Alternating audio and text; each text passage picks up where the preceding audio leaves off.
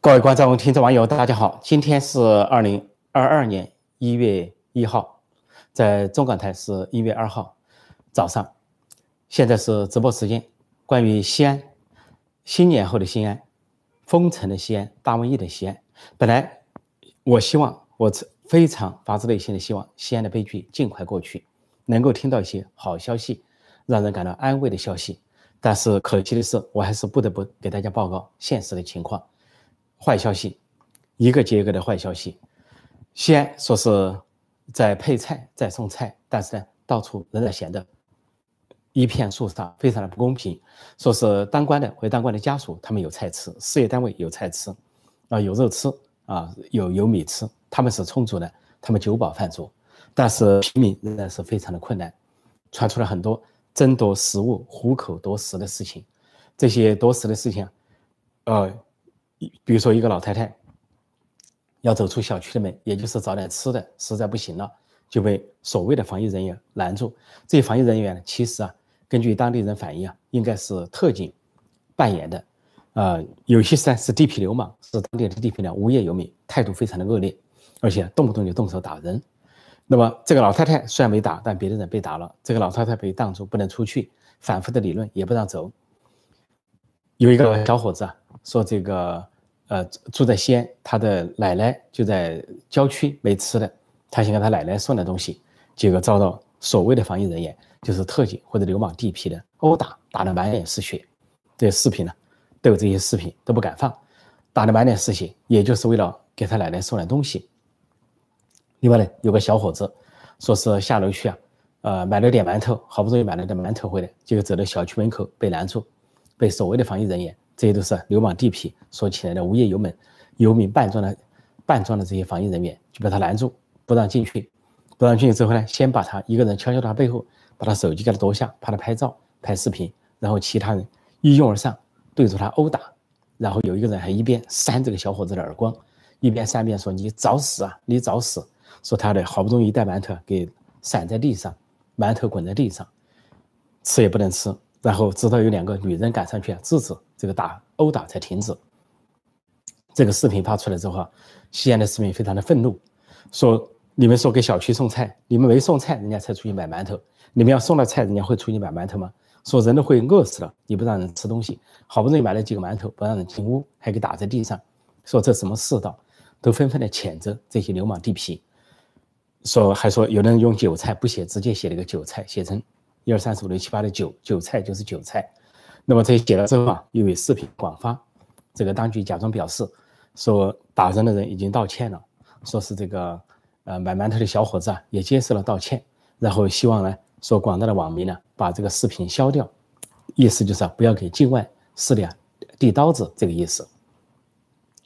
这个小伙子所住的地方是雁塔区，就市中区，市中区有城中村，就是一些外地打工的。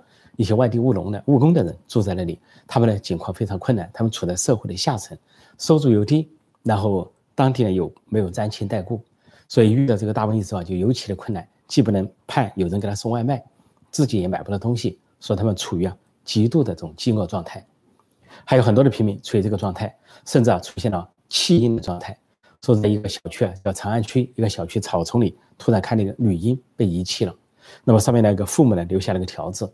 说是已经五天了，上面写着出生日十二月二十五号下午十七点四十五分，还留了三桶奶粉在那里，不要了。那么对这个事，大家议论纷纷，有的就谴责这个狠心父母抛下自己的孩子，抛下女婴不管，在这个困难的关头。但是也也有人表示理解，说如果说带回去，如果母亲没有奶或者买不到奶粉的话，女婴恐怕也是饿死。说扔到那里是聪明的。扔到那里还可以送医院，还救一条命。如果说带回家，连送医院的机会都没有，所以对这个事啊也议论纷纷，争议就说这个大瘟疫中啊，连弃婴都出现了，足见这个大瘟疫的严重。另外呢，昨天我讲到了这个西安航空学院依旧严重，西安航空学院据说有几个分校，说现在有两千多的师生呢被拉走，关到了不明地点，说是其他郊县，但是不知去向，究竟这两千多人被拉到哪里去了？说西安航空学院呢是。叫做群聚性的感染，然后是到处的大建方舱医院，说很多人中招，那么这些人究竟对他们是怎么发落、怎么处理？政府做什么，外界是不得而知。说在西安呢，现在流行两句话，西安人真正的西安西安人，他们非常知道这两句话。一句话就是，西安闹的不是疫情，是饥荒，不是疫情是饥荒，不是瘟疫是饥荒。第二句话说的是，有外面的人打电话去给西安的市民问，说疫情控制住了吗？西安人的回答是，疫情没控制住，倒是人给控制住了，或者说人给真是给控制住了。当局所采取的不是控制疫情，而是控制人，对人下手。所有的西安市民就说：“聪明啊，聪明！说是清零，就这么个清零法，不是把病毒清零，把人清零。说把宿主消灭了，你当然就没有病了。宿主就是人嘛，人是带菌的。说把西安人的消灭光呢？当局是否有这个意图呢？不得而知。总之呢，真正的西安人非常的愤怒啊！里面当然也分三六九等。”这三六九等在这个特权，在这个配菜的过程中也看出啊，三六九等说是先给送给那些官家啊、政府机构，什么永松路三号啊、市政府、省政府机关大院家属，他们不愁吃的，还叫外面的人不要抹黑西安，说我们的蔬菜很便宜，一块五啊一斤，什么看又来一箱，又来一车，丰富的很，结果一查全都是政府机构。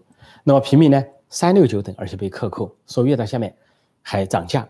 你本来人已经遭受瘟疫了，已经是一大灾祸，再遭受饥饿又是一大灾难，然后还要涨价，又是灾难。按道理政府应该是免费的送菜，你政府突然封城，你政府突然把人们处于饥荒之中，政府完全给免费送菜，但是不是免费送菜，是收越来越贵的价格。而收这个价格之后呢，还出现了一个情况，就是说有的业主扣下来不给租户，一个情况。第二个情况。这个所谓的志愿者说很多人是志愿者，其实就是无业游民和地痞流氓，他们来当所谓志愿者，结果他们呢把菜给扣下来，说是啊大大筐大筐往自己家里弄，没有分给那些呃应该分的那些民众，还有的就是克扣被一些当官的克扣，层层克扣到老百姓手上是所剩无几。说在西安还有一个说法，呃大家都知道说英雄菜，不知道为什么叫英雄菜，大概英雄城市吧，武汉是英雄的城市，防疫抗疫。坐坐等死，坐以待毙。西安又是英雄的城市，啊，服从，坐以待毙，所以叫英雄菜，四百三十八块一箱人民币，或者四百三十五块钱一箱。一个是有两个说法，一个四三八，一个四三五。总之就这个价格，天杀的价格。说这个物业管理就吼他们了，说别穷别逼了，说饿死你们这些穷人。说穷买不起，别买。发国难财了，发国难财，发这个瘟疫财。这就是社会主义国家的优越性，一党专政制度的优越性。这价格到什么程度呢？我也可以给大大家读几段啊，读几句，读几句这些网民啊，网民发出的消息，大概说这个价格是什么情况。除了这个英雄菜四百三十五一箱这个英雄菜之外，其他是什么呢？其他有一些说法。啊，这里说真的是饥荒，已经七天买不到一根菜了，这是一些人的说法。还说这个这个配菜，所谓的配菜号称免费，这个小区指定蔬菜要价四百三十五一箱，这是一个。另外呢，有网友说了，五十块钱买了什么呢？他买了三颗辣椒、三个黄瓜、两个土豆、一把粉丝，五十块人民币，这恐怕算好的。还有一个网友说。他花了一百六十八块买了什么呢？一把芹菜，三个蒜，一块姜，两小节的山药，三节藕，一小个西兰花，两个佛手瓜，啊，四个柿子，呃，四个柿子，两个黄瓜，一把金针菇，一个小白菜，啊，两个土豆，四个辣子，那比平时贵多了啊，比平时贵多了。这就是一百六十八买的。还有说什么呢？说五十块钱的猪肉，也就是小孩割不出那么大一块的什么。肥肉啊，只是烤着吃了，只能烤着吃了，全肥肉，全肥肉。还有说是，有有人分到了所谓猪乳头下的下脚料，下脚料等等，都是很差的菜。另外呢，后来有人说啊，在寒风中动作，避开摄像头，说像跟地下党一样，跟地下党一样接头，说躲着保安偷偷的排队买肉，跟地跟当年的地下党一样。说这就是现实，这就是西安的现实，这还只是冰山之一角。说西安情况仍然不乐观。另一个消息报告的是香港大逮捕，香港又在大逮捕，港版国安法，国家恐怖主义，啊，中共是占领军，香港是沦陷区，民主自由的沦陷区。现在呢，说中共是占领军，那么也是殖民新的殖民地。过去的殖民殖民者是英国人，现在的殖民者是共产党人。那么前两天展开大逮捕，就立场新闻，啊，七名高级的管理层被逮捕，啊，就包括了何何韵诗，著名的歌手，啊，爱香港的、爱自由、爱民主的歌手何韵诗被捕。但何韵诗被捕之后，他是威武不屈，呃，引起了国际震动，因为何韵诗啊。呃，在加拿大尤其引起了加拿大，激怒了加拿大。何韵诗啊是出生在香港，是一九七七年出生，在十一岁的时候啊移民到加拿大，因此在加拿大长大读书，一直读到大学拿到学历学位，之后呢返回香港去发展。他在香港呢，他有唱歌的天赋，啊，很在一些啊新秀中，在一次新秀中勇夺冠军，一举成名。那么他呢很崇拜。一个以前的歌，以前的歌星叫梅兰梅艳梅兰芳啊，梅艳芳，梅艳芳，梅艳芳是为八九民运而歌，啊，非常的英勇，也留下给香港人留下了很多的印象，深刻的印象。但是很多的香港歌星都是为中国的民主运动而歌唱，谴责八九六四惨绝六四屠杀，谴责六四屠杀。那么这个何韵诗呢，非常的钦佩啊梅艳芳，要以梅艳芳为师发展，说她也被称为小梅艳芳或者梅艳芳第二。他们在香港得了很多大奖，而且发展了国际上，在台湾也多次的成功的打入台湾市场，成为台湾的著名的得奖的歌手。然后他在后来香港民主运动起来之后，他参加民主运动，以一个著名歌星甚至国际级的巨星的身份参加民主运动，英勇不屈，经常走在队伍的前头啊，多次中间也被啊恶警所抓捕啊，后来保释。那么他在国际上享有盛誉，巨大的声望。她是英国 BBC 啊，把她评为啊，呃，一百大女性，全球一百大女性，伟大的女性。在日本有一个亚洲，啊，这个亚洲经济论坛吧，一个评评选，她是被评为亚洲十一名杰出的女性。然后她的一个自传片叫《Becoming the Sun》，成为一首歌。她的自传片呢，从去年开始上映，先后在加拿大、在美国上映，那么今年开始又在日本上映。都形成一股风靡啊，在台湾也上映，说他是享有国际声誉的一个歌手，一个歌星，一个非常了不起的社运人士，一个民主战士、民主斗士。那么他因为是立场新闻的董事，而立场新闻根本没做错任何事，中国就是打压言论自由、剥夺新闻自由、言论自由，去抓捕立场新闻。但这件事情在加拿大激起了朝野的义愤，加拿大的呃国会啊震动啊，加拿大的众议院参议员呢纷纷的写信发表文章。会见记者给这个总理特鲁多要求采取有力的、迅速的行动，保护我们的加拿大公民。因为加拿大公民啊，在香港有三十万人之众，说现在我们加拿大公民在共产主义的暴徒面前失去了安全感，他们完全不安全。说何韵诗就是一个代表，说他不仅是一个香港的啊民主的民主的斗士，是一个歌手，而且是加拿大的公民。他要他们要求啊特鲁多政府挺身而出，保护自己的加拿大公民。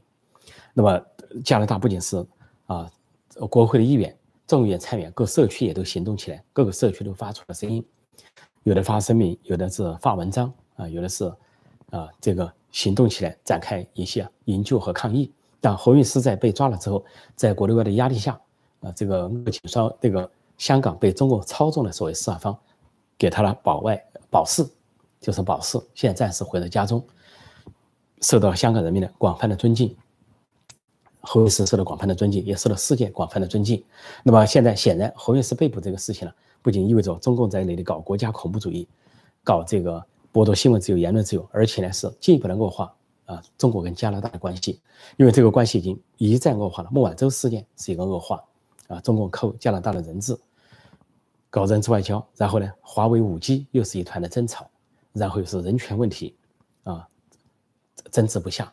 说在各种情况下，中共跟很多国家的关系都恶化到极点，跟加拿大也是恶化到极点。那么何韵诗被捕事件显然会进一步的恶化中加关系。所以加加拿大的呼声是一个代表性的呼声。实际上，在香港还有很多的有其他身份的人士，他们除了是香港居民之外，他们可能同时是加拿大公民、是英国公民、是美国公民。那这个习近平在那里搞，呃，国家恐怖主义，搞这个白色恐怖、红色恐怖，在那里搞的话。对整个世界都是一个震撼，因为这个所谓的港版国安法，它不仅是说可以对香港人下手，它甚至对国际人士可以下手，甚至跨越国境，哪怕是在加拿大的人有人声援了香港，支持香港的抗争。中共从他的所谓的法律上去延伸，都说是触犯了他的港版国安法。这就是中共，他不仅跟加拿大的关系会进一步恶化，也会跟全世界的关系啊，各国的关系进一步的恶化。好，我暂时报道到这里。现在呢，跟大家在线互动，接受大家的提问。大家新年好！啊，提醒一下，呃，新来的朋友记得点击订阅本频道啊，并按下小铃铛，也收到及时的节目通知。另外呢，呃，新旧朋友欢迎呢点赞啊，点击本频道啊，并向你的亲朋好友推荐本频道，陈破空中的天下。谢谢大家光临。我来看看大家有些什么高见。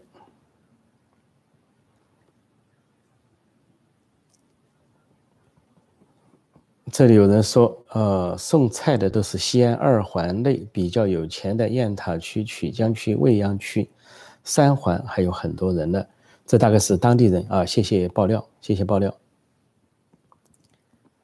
嗯，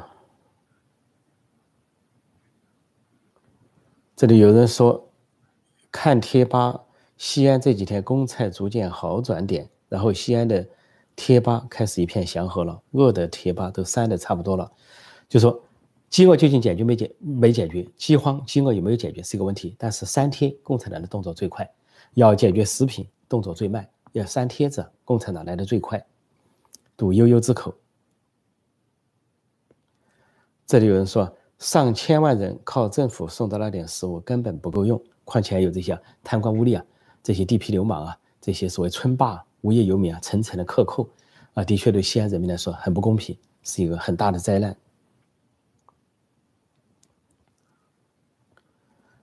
这里说，呃，是的，政府还约谈买菜的商家，一约谈，人家直接关门了，都不送了。约谈买菜，这个这个我不太理解什么意思啊？是不是约谈买菜的商家叫人家免费送呢，还是不让送呢？这个商家给关门了，或者给吓住了？这里有人，有人，这里很多看的是西安的朋友或者亲友啊，在给我们大家介绍情况，这都这些情况都很宝贵。这里我有朋友说啊，我大学同学就在雁塔区住，送菜是送菜，但是很贵很贵，一点菜就要好几百人民币，发国难财啊，这是天杀的。按照我们这个西北的话呢，这是天杀的。这人在危难的时候落井下石，给人家头上丢石头。啊，不像在民主社会啊，美国啊、日本啊、台湾啊，危难的时候，人家是政府是拯救人民，给政府给人民还要发现金、发补贴，希望人民过好。对人对人民呢也是规劝式的，不去不强制、不强迫。说对照一下，这是还是那句老话：两重制度两重天，新旧社会不一般。大家体会一下，哪一个制度有优势，哪一个社会是旧社会、黑暗的社会。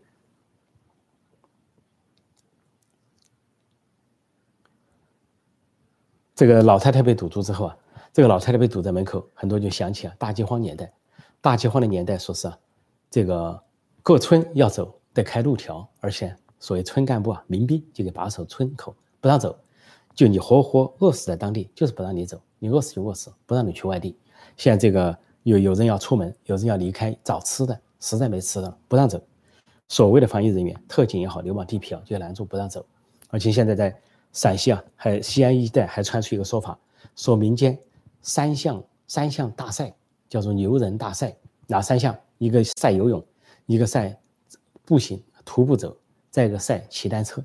说是有三个人分别夺冠，有一个人为了逃出西安，游过渭河，游到中间啊，但被卡住，叫做游泳冠军，牛人一个。还有呢，一个人徒步行了八天八夜，有人说九天八夜啊，越过秦岭，翻越秦岭。回自己老家西康市那一带，还有一个牛人说得了冠军，是因为骑单车，说骑了一百一百公里啊，共享单车骑了一百公里到自己老家叫，呃，大概咸宁敦化县，咸宁市敦化县，说靠近老家的时候把共享单车一扔，然后自己呢避过检查站，给潜回了家中，潜回老家。所以呢说牛人大赛，民间三项大赛，那这是八仙过海啊，各显神通吧。这都是逼得人无路可走了。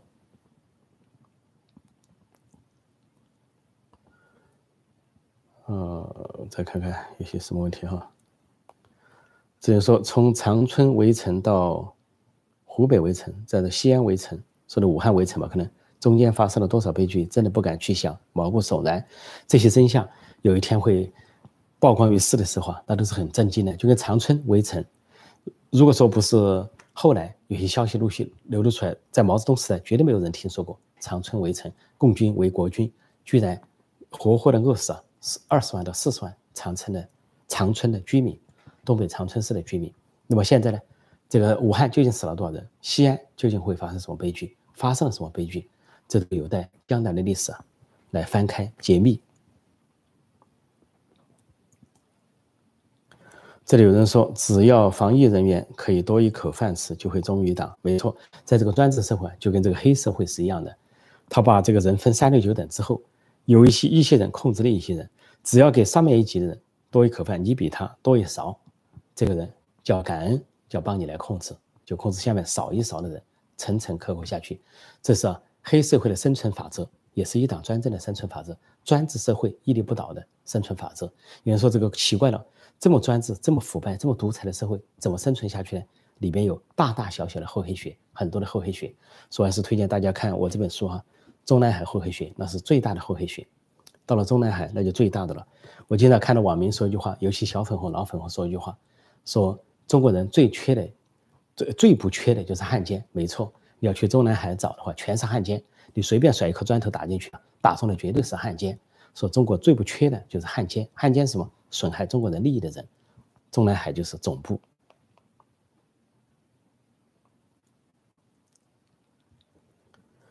约谈在墙内是恐吓的意思哦。约谈在中国是恐吓的意思啊，对，有有道理。说这个为什么这些菜商被谈了之后啊，被谈了之后就不敢卖菜了，干脆把菜给关了。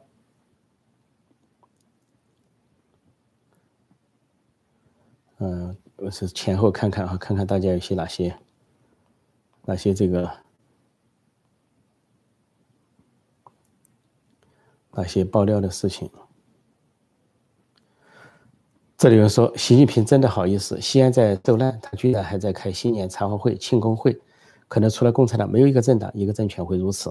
其实呢，在二零零四年的时候，当时这个不要说中国了哈，就是南亚国家发生了海啸，当时南亚一系列国家，这个包括泰国、啊、印度尼西亚，说总计死了十万多人，当时全世界一片哀悼。但是当时的中南海就很不自觉，说这个新年啊，这个歌舞升平。啊，失足管弦在中南海，当时世界就有舆论谴责，说中国领导人呢根本不知道世界人民的疾苦。但中国人可能很怪，所以死的是泰国人、印度尼西亚人，关我们领导什么事啊？他们就不懂得，全球是个地球村啊，不懂得人心是相通的，人权是相通的。你应该对人家表示哀悼，而不是庆祝。同样道理，现在发生在西安也好，武汉也好，习近平等人呢，去年搞新春团拜会，对武汉只字不提，而武汉就在新年前夕封城。这回搞这个元旦新春茶话会，习近平等人，他要发表两次讲话，只字不提西安，好像西安这个地名都不存在，大肆歌颂他自己的成绩，号称自己到各地去视察，把困难群众放在心上，然后说时时牢记在心上，完全是假话。他从来没牢记过民众的心，牢记过人民众的话，民众的苦难，他牢记的就是他的权力保重、权位，而且呢，还看京剧，还看演出，看这个江青的样板戏。啊，我今天的早上节目也讲了，看这个智取威虎山，然后嬉皮笑脸，西安人民在受难，他嬉皮笑脸，只字不提。说我本来说，我是不是不要讲一下这个西安的惨状，这个新年？但是呢，习近平不提西安，我还不得不提西安。党没党报不报西安，我这里还不得不报西安。他们呢，西安的，不要说是坏消息他不报，他连一般的消息都不报。说我们不得不客观中立的报道西安的现状。报道西安人民的心声，给西安人民至少精神上的支持，这是人道主义、人性、人权，这是起码的。共产党还有习近平这样是超越底线、超越底线的人，就连普通中国人的水平啊都不如。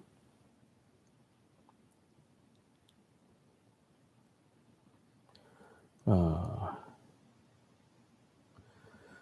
这有这有人说，为了生存，迫得人民人吃人，老虎吃人，苛政猛于虎。这句话是真的。人吃人的时代是毛泽东大饥荒或者文革广西，那么会不会重演？我们可以拭目以待。现在弃婴呢，就相当于是另一种。原来在大饥荒的时候，人们易子而死。当时刘少奇跟毛泽东谈话，说人吃人，你我是要上书的，就说出现了人吃人的事情，这种场合，你和我是要写上史书的。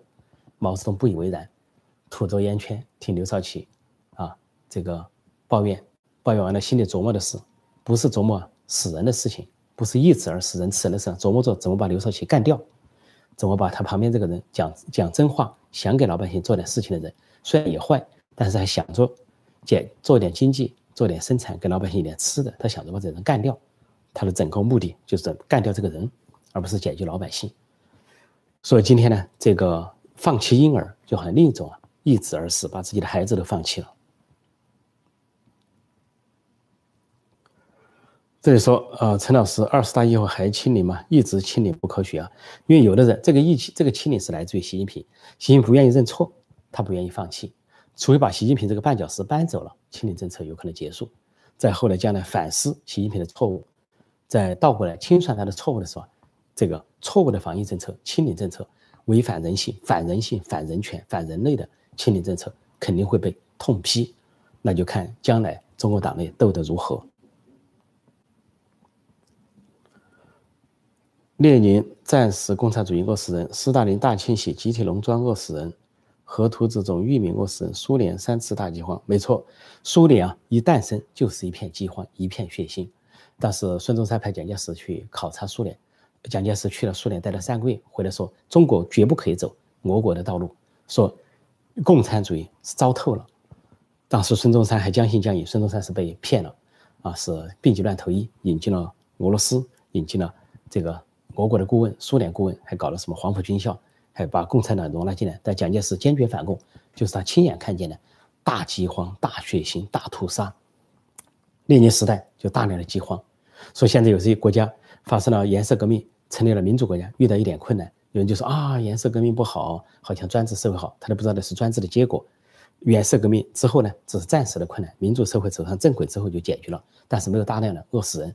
但是建立共产主义的时候，大量能够死人，不管是苏联。中国还是柬埔寨还是其他国家？北朝鲜。那么列宁当时有个电影叫《列宁在一九一八》，正面塑造列宁，但是透露了大饥荒，动不动就是啊吃的有吃的有吃的，这个什么啊瓦西里跟他的老婆互相让面包，给给对方装掏掏悄悄装兜里，对方也悄悄给他装兜里，最后说面包会有的，牛奶会有的，这都成了一句经典的台词，就是没面包没牛奶，梦想着未来的共产主义有。说列宁时代那个时候就饿死了二十多万人，就列宁时代，后来斯大林时代饿死了更多的人，迫害是更多的事，搞集体农庄制，收归国有，大搞所谓社会主义共产主义，乱搞胡搞，饿死大量的人。但到后来，赫鲁晓夫时代算改革时代了，这个饿死人就相对少一点了。后来毛泽东制造的大饥荒更厉害，如果苏联死了一千二百万人，那么中共呢？毛泽东是饿死了四千三百万人。但苏联那个一千二百万是包括了迫害和饥荒在内。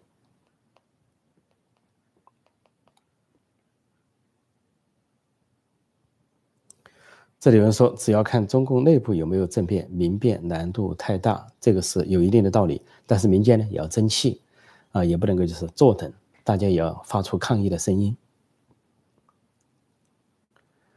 列宁是真正的二五仔，真正了解列宁的国际上的记载，他就是个恐怖分子。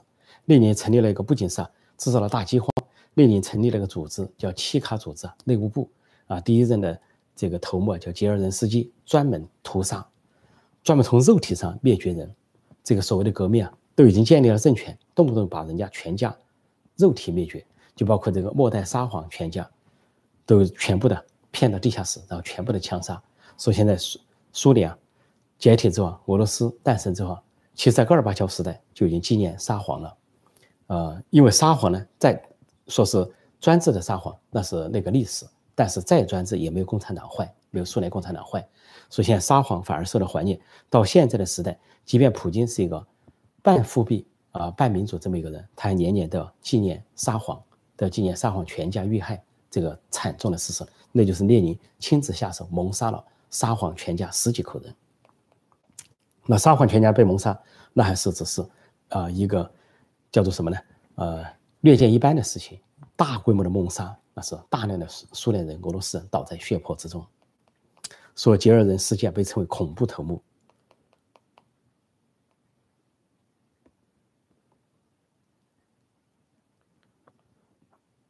嗯，这里有人说，二零二二年中国将发生革命，对此预言怎么看？当然是乐观其成，当然是希望这样，大家共同努力才行。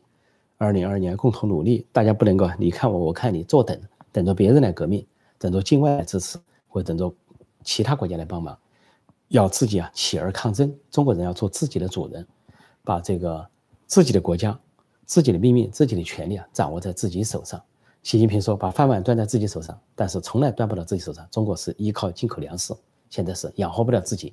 但是中国人民至少可以把权力掌握在自己手上，只要自己努力的话。”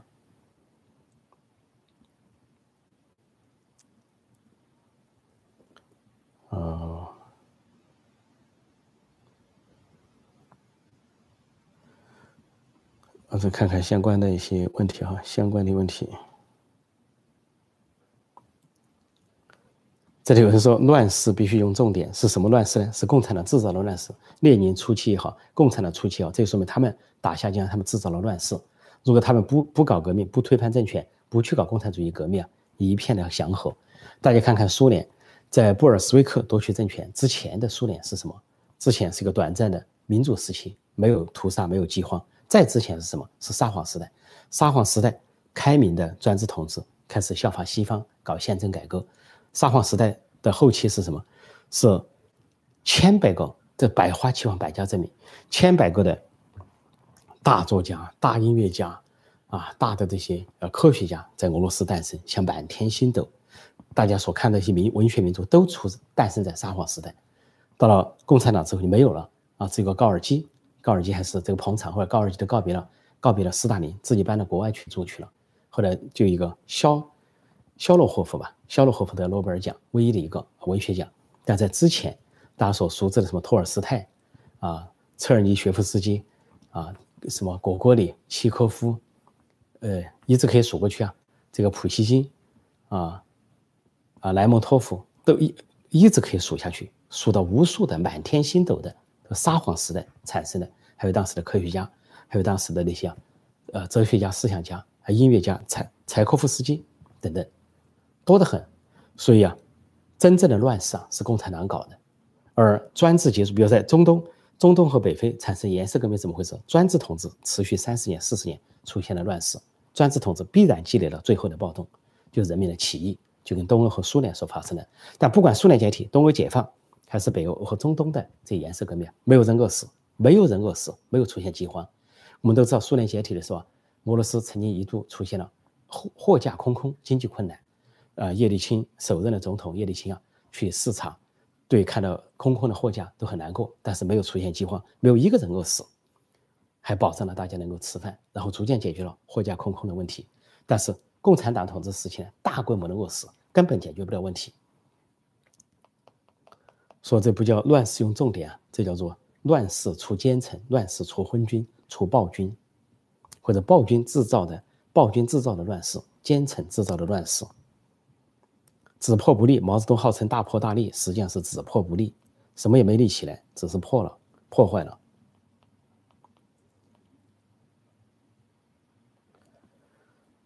这里我讲过了哈，西安小伙出门买馒头被殴打的事我已经讲过了。所以说大秦子弟奈何变成如此熊样？所以要怪，一个是怪共产党，再怪怪满清，再怪怪蒙古人，再怪怪的秦始皇自己要一统天下，就搞成这个模样了。可悲。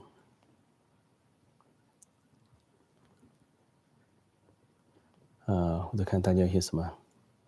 这说梅艳芳伟大的巨星，没错。何韵诗是梅艳芳的徒弟，是的。这师徒两代都非常了不起，非常了不起。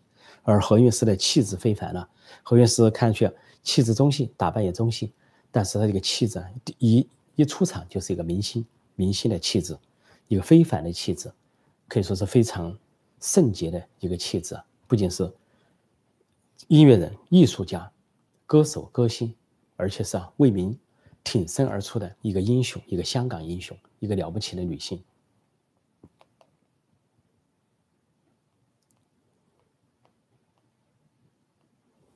这里说列宁是变态的心理医生，列宁的确很变态，非常变态。列宁死亡了，也不因为是枪伤死亡，他是因为梅毒而死亡。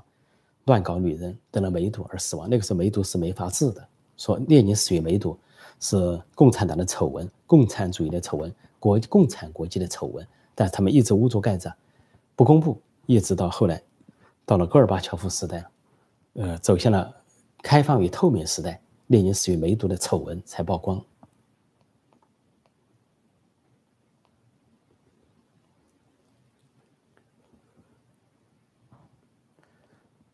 这里说，现在谁推翻他，谁就救了中国人。没错，就看是谁能够救中国了啊！看谁救中国。啊，再看看大家有些什么高见。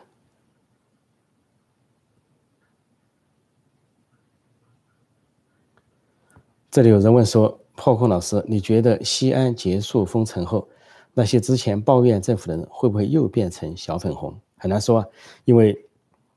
铺天盖地的打没打报，铺天盖地的网站都是一边倒的歌功颂德，又是党和政府领导有方了，防疫抗疫取得伟大成就了，一天到晚锣鼓喧天都在你耳朵前走，所以这个问题要问呢，要问武汉人民，武汉人民究竟好了伤疤忘了疼呢，还是说是记住了历史上苦难的一页？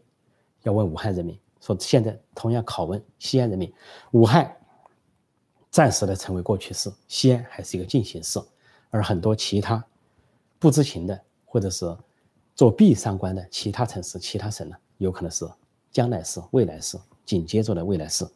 但可悲的是啊，我打电话到国内各地了解，很多人都不知道西安的惨况，甚至陕北的、陕北那一带，就在同样在陕西省延安呢，或者是咸宁呢，都不了解西安有多惨啊。有的说国内的直播主啊，这些陕北的这个。他们国内有所谓的直播客吧，直播主他们叫什么？叫是自媒体的这种博主啊，还在谈吃饭啊，怎么做菜啊，怎么做陕北菜啊，怎么下什么佐料？那你不是把西安人民给活活的这个愁死吗？人家没饭吃，你在那做直播做饭怎么做？人家连佐料都没有，米面都没有，还叫人家怎么做？所以就说明他们可能不了解情况，有可能这些直播主不是有意的，他们根本没有得到任何消息。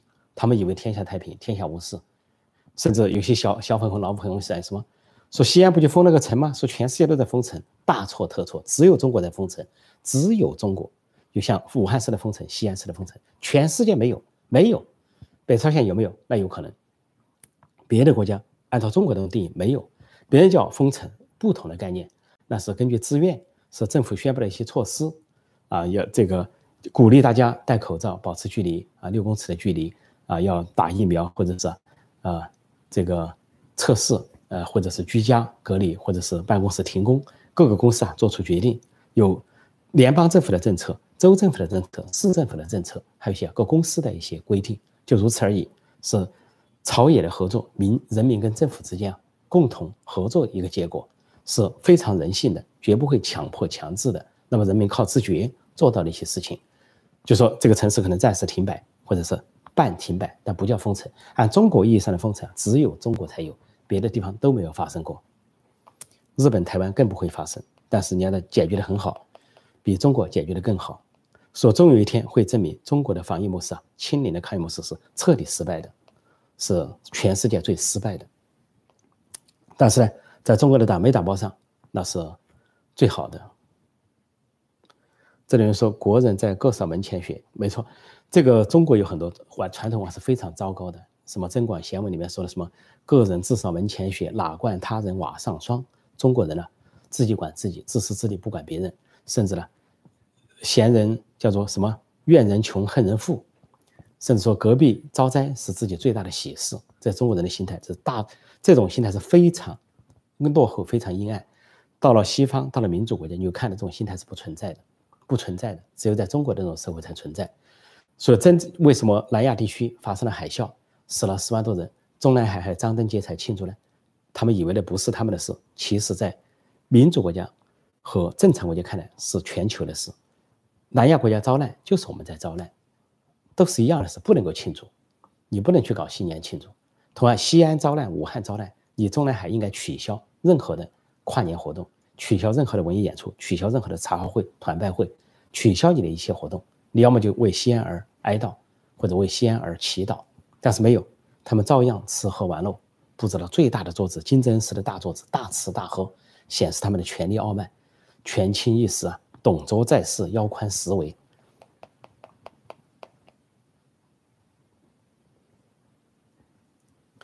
对内高度维稳，对外大傻逼，没错，这是习近平时代的特色。这里有人说，破空觉得中共继续不断的封城，会不会让更多强的人觉醒？强的舆论都翻车了，希望能够觉醒，因为很多的惨剧啊，武汉的悲剧，西安的悲剧，在大城市容易曝光，小地方很难。像云南瑞丽，说是不断的封城，不断的封城，人都疯掉了。很多人跳楼，大家都听到噗噗声，老是有跳楼的声音。四十万人口的城市跑了一半，只剩下二十万。有人说五十万跑了三十万。那个瑞丽知道，最后有一个在那里当过啊挂挂牌呃挂职当过副市长的一个北京人透露出来才知道，一个大学生跑出了瑞丽，告诉了外界，才知道瑞丽的惨祸。云南瑞丽啊，非常的惨，它的封城的这种恶毒的后果不亚于武汉，不亚于西安，但是中国人民都不知情。甚至一度啊，让世界都不知情。这里有人说，听说方舱根本没有建好，先把人拉到荒郊野岭、咸阳、敦化或者东郊山上啊，没错，这里有网民爆料啊，有网民爆料说，这个西安封城的时候手段太、太那个一刀切，太突然，突然这就是外面的不能进去，里面的不能出来。结果有的是西安人本来在外地的啊，老人小孩啊，就说是往荒郊山林一扔，不管他们了。就是不让他们回西安，还有呢，就是外地人进了西安，叫孕妇啊，就因为办个私事到了西安，突然不能走了，也不能坐火车，不能坐高铁了，说是真正的围城，外面的不能进去，里面的出不来，彻底的围城。说据说在西安周遭的荒郊野岭上有很多流浪人。对了，我看了一个视频，呃，西安有一个什么门，那个发音不知道对不对，是不是叫汉固门还是叫什么门？那一带呢，出现了越来越多的流浪汉。这流浪汉怎么产生呢？就是外地人。困在西安之后，这个弹尽粮绝。他们弹尽粮绝，一样的鸡蛋的蛋，粮食的粮，弹尽粮绝之后啊，没有办法就上街乞讨了，就成了流浪。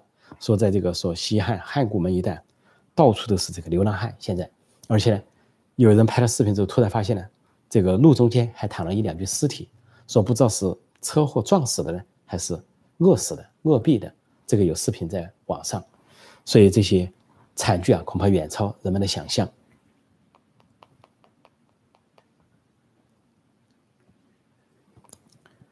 这里说，难道又出现卖身换蔬菜？对，大饥荒的时候啊，有的女人呢是卖身换一点吃的，说是那个那个有的作者写过那些悲剧啊，非常可怕的悲剧，非常都不敢描述的悲剧，啊，就算了，不给大家描述了。总之呢，那个这个这个大饥荒时代的啊那种丑剧啊，现在会不会重演呢？是为西安人民捏一把汗呢，捏一把汗。这里说西安半夜零下九度，冷得很。嗯，这是一个可悲的新年。没有暂住证，社区不敢接纳。啊，是这农民工啊。这里说很多农民工睡在地下车库。哦，对，这里说的是睡在地下车库，然后温度很冷，没有人接纳，这肯定的。外地农民工啊，尤其城中村这些人呢，现在陷入困境。这就说，清零政策是独裁者梦寐以求的社控法宝。所以有人说啊，你究竟在控制疫情还是在控制人？有人就说，恐怕是一种演习。演习，中国一出大事之后啊，怎么用铁血手段去控制人民？啊，就假装说发生了疫情了，封城。比如说，中国发生了革命，颜色革命，人们要起义了，要示威游行集会了，政府就说啊，那里发生了疫情，然后发布一个限聚令来瓦解民众，然后关押，然后。化解一场革命，就跟香港的大抗争就这样被化解的。香港的大抗争持续半年，居高不下，中共根本没办法，派了大量的黑警、恶警或者潜伏的公安也没办法。最后是大瘟疫，大瘟疫瓦解了香港的大抗争。所以我说这个大瘟疫啊，恐怕有阴谋。首先要对付香港人，不幸在武汉失手，祸害了全中国，又祸害了全世界。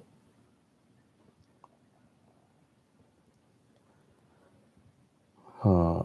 再看大家有些什么问题哈？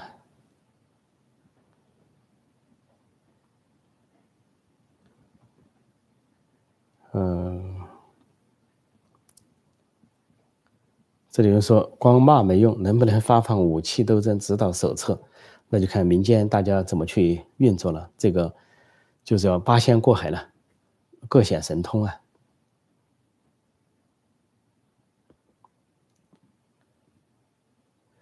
这里有人问说：“陈老师，你觉得中国更需要陈胜吴广，还是需要戈尔巴乔夫？都需要，都需要。”啊，据说这个有一个段子讲的是，呃，说习近平呢挺着个大肚子啊，背着个手啊，到一些经过大洪水、大灾难之后的乡区已经风和日丽，他去视察，视察之后问老百姓，啊，站着五十米开外问老百姓：“我看你们什么都很好嘛，因为都是布置好的群众演员，布置好的，一切都布置好了，啊，货场也充实了。”食物也饱满了，好像没有经过灾害一样。习近平问：“我看你们一切都过得很好嘛，你们还缺什么？”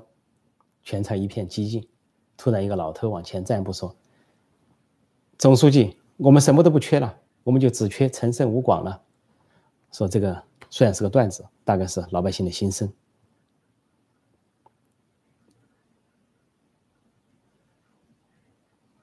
说我们现在民间是缺少陈胜吴广，或者说。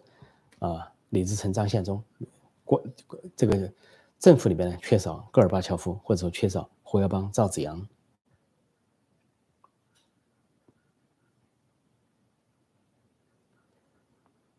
这里有人说是什么来着？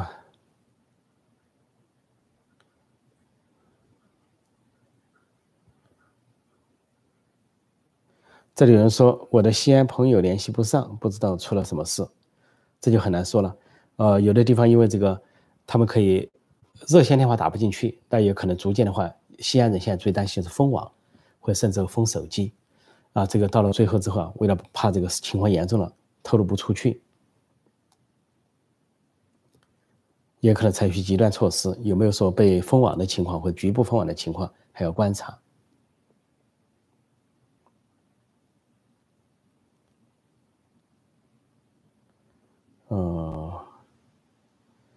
这里说左死右死，反抗变了水以活路。历史上改朝换代，好多是由饥荒开始。对，由饥荒开始。就人们这个中国古代一句话，呃，人民不畏死，奈何以死惧之？就人民都到了不怕死的时候，你用死去威胁，能吓得住他们吗？那恐怕就是饥饿啊，迫害了，压迫到极点的时候。毛泽东自己说过一句话：哪里有压迫，哪里就有反抗，啊，哪里有剥削，哪里就有反抗。那我们就拭目以待，看毛泽东说的应不应验吧。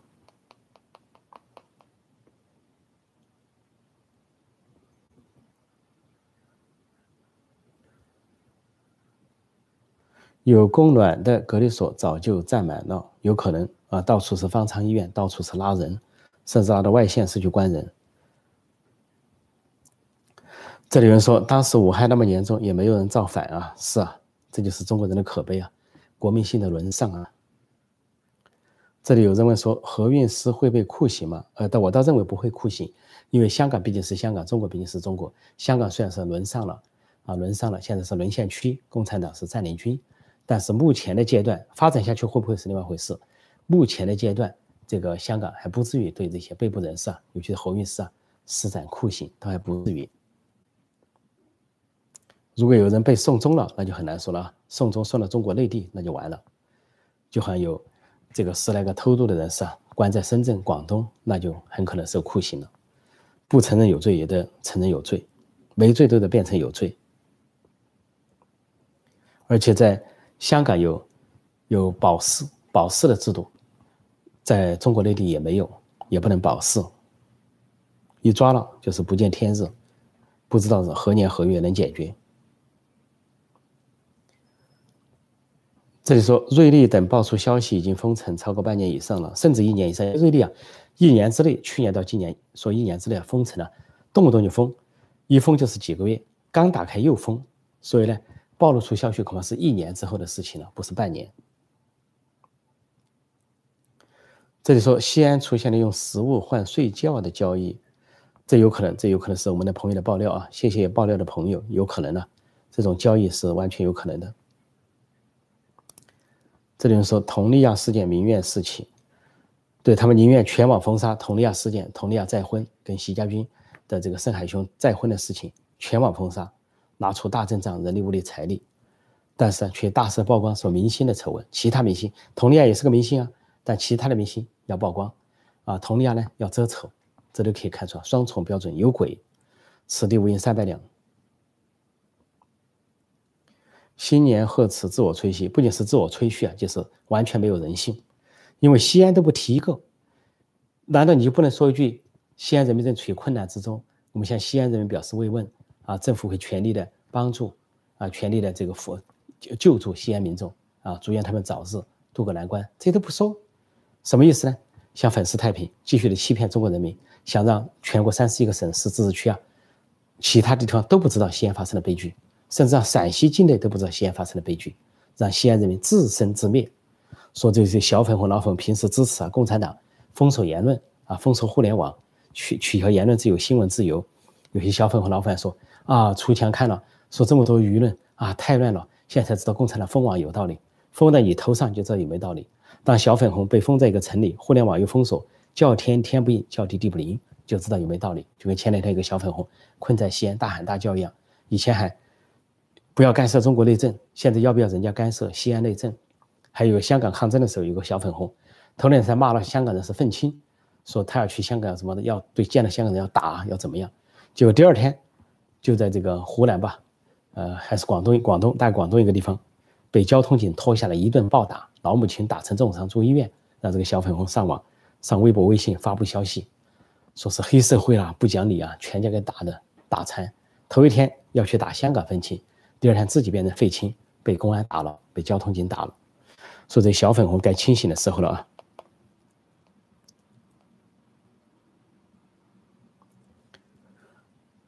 嗯，这里说中国现在封城不发生在自己身上，都有点幸灾乐祸，都被欺骗了。没错，这是轮流来的，就跟毛泽东搞政治运动啊，轮流来，封城也可能轮流来。呃，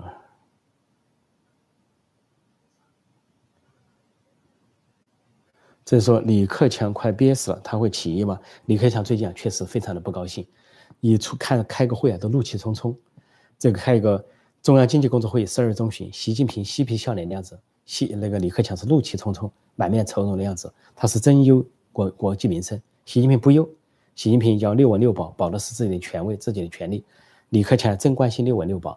说李克强可能是气坏了，所以中国高层呢究竟会发生什么？我们看一看。现在栗战书暂时消失了，我们看看究竟是栗战书中招了，被隔离了，哪一种隔离？是被这个呃因为病毒而隔离了，还是因为这个某种审查贪污腐败而被隔离了？再看看。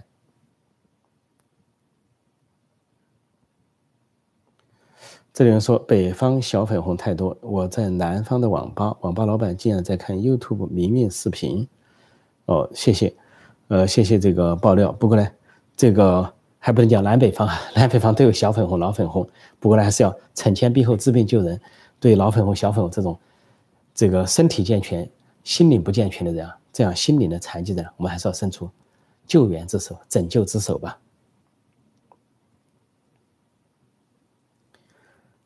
哦，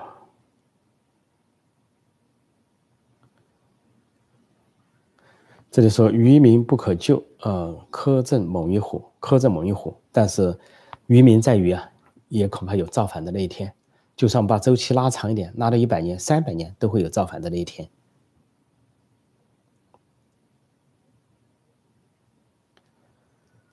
大饥荒的时候，睡一晚上换三个土豆。大概就说女人卖身的意思啊，换三个土豆。嗯，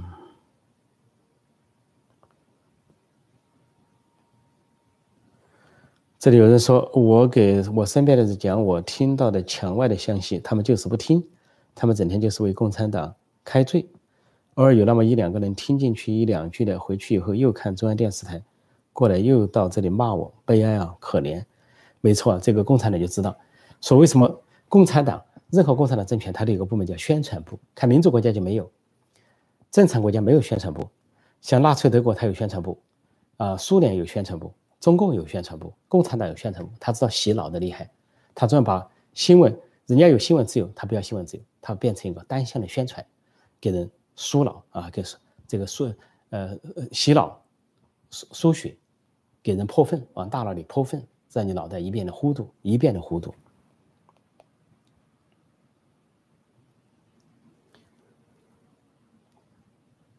呃，这里说中南海老人都是高寿顶级医疗，啊，没错，一百五十个，一百五十岁是工程，这是他们的特权工程、特权阶层，啊，不过好像时间差不多了，这个时间呢没注意啊，过得这么快哈，过得这么快，我再看个把问题，个把问题，呃，这里说中国现代史在哪里看？当然要在墙外看。中国现代史在哪里看呢？那么就要，我这里有本书啊，关于中国的一百个常识，啊，旧版叫《关于中国一百常》，新版叫《清晰的天安门》，关于中国的一百个常识，这是我二零零七年啊，呃，十四年前出版的书。那么欢迎大家看这里呢，关于中国的历史篇、现实篇、未来篇全都有。所以通过我这个关于中国的一百个常识的这个解析啊，大家可以了解真实的中国现代史、当代史，甚至部分的古代史。如果买不到这本书呢，就欢迎了上陈鹏会员网站订阅在线观看。网站的地址是 c h e n p o k o n g v i p 点 c o m，就千坡空 v i p dot com。v i p 啊，就是会员或者贵客的意思。欢迎订阅我的网站，好，欢迎继续点赞点击我的频道。好，谢谢大家观看，今天我就暂时讲到这里。祝大家再次祝大家新年快乐！Happy New Year！